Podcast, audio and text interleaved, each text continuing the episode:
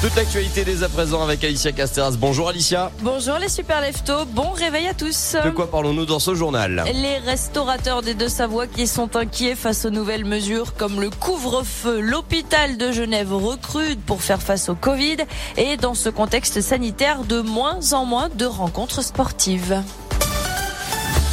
Et un nouveau triste record en France. 52 000 nouveaux cas positifs de Covid-19 ont été enregistrés dans notre pays rien que ces dernières 24 heures. La seconde vague de l'épidémie est donc bien là. Les pays de Savoie viennent de vivre leur premier week-end de couvre-feu. Les bars, salles de sport, gymnases, piscines, casinos, salles de jeu sont officiellement fermés pour au moins six semaines, à l'exception des sportifs de haut niveau ou des scolaires. Pour l'instant, pas de mesures particulières concernant les garages les stations-service, les laboratoires et tous les établissements de santé. Et puis les restaurants, eux, sont bien ouverts seulement jusqu'à 21h et les livraisons à domicile qui peuvent continuer encore après et cette mesure qui reste un nouveau coup dur pour les professionnels de l'hôtellerie-restauration. Ben oui, devoir passer à table à 19h, pas plus de 6 et transmettre toutes ces coordonnées. Il y a de quoi dissuader les clients et impacter encore une fois la profession.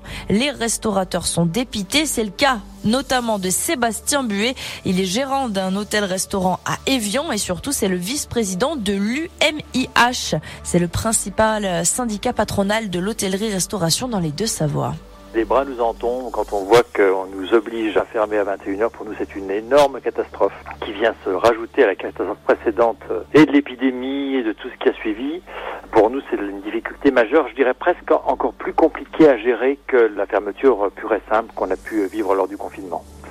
Ben parce que l'État nous a tendu une sorte de guet-apens, parce que nous sommes obligés de rester ouverts pour pouvoir bénéficier du chômage partiel pour nos employés, pour pouvoir justifier d'une baisse de chiffre d'affaires.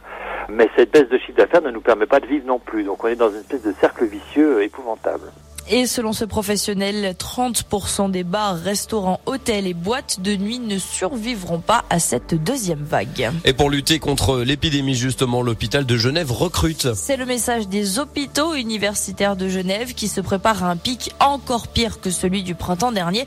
Après avoir déjà engagé 400 collaborateurs supplémentaires depuis cet été, à présent des médecins, des infirmières spécialisées ainsi que du personnel administratif pour apporter du renfort dans l'accueil et la prise en charge sont recherchés de l'autre côté de la frontière. Et nous le disions donc dans les titres de ce journal. Côté sport, malheureusement, la plupart des rendez-vous ont été annulés pour cause de Covid. Un des seuls matchs à avoir été maintenu, c'était à Chamonix vendredi, juste avant la mise en place du couvre-feu du hockey sur glace.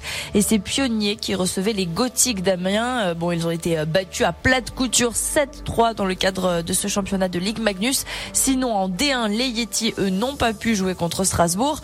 Idem côté foot pour le FC Annecy qui n'a pas pu l'équipe de Lyon en championnat de national. En revanche, la Ligue 1 s'est bien tenue hier soir et c'est justement Lyon-l'OL qui a littéralement terrassé Monaco 4 à 1. Et oui, tout à fait. Merci beaucoup Alicia Casteras. 6 heures passées de 3 minutes. Ça veut dire que ça fait 3 minutes que vous avez le droit de sortir de chez vous.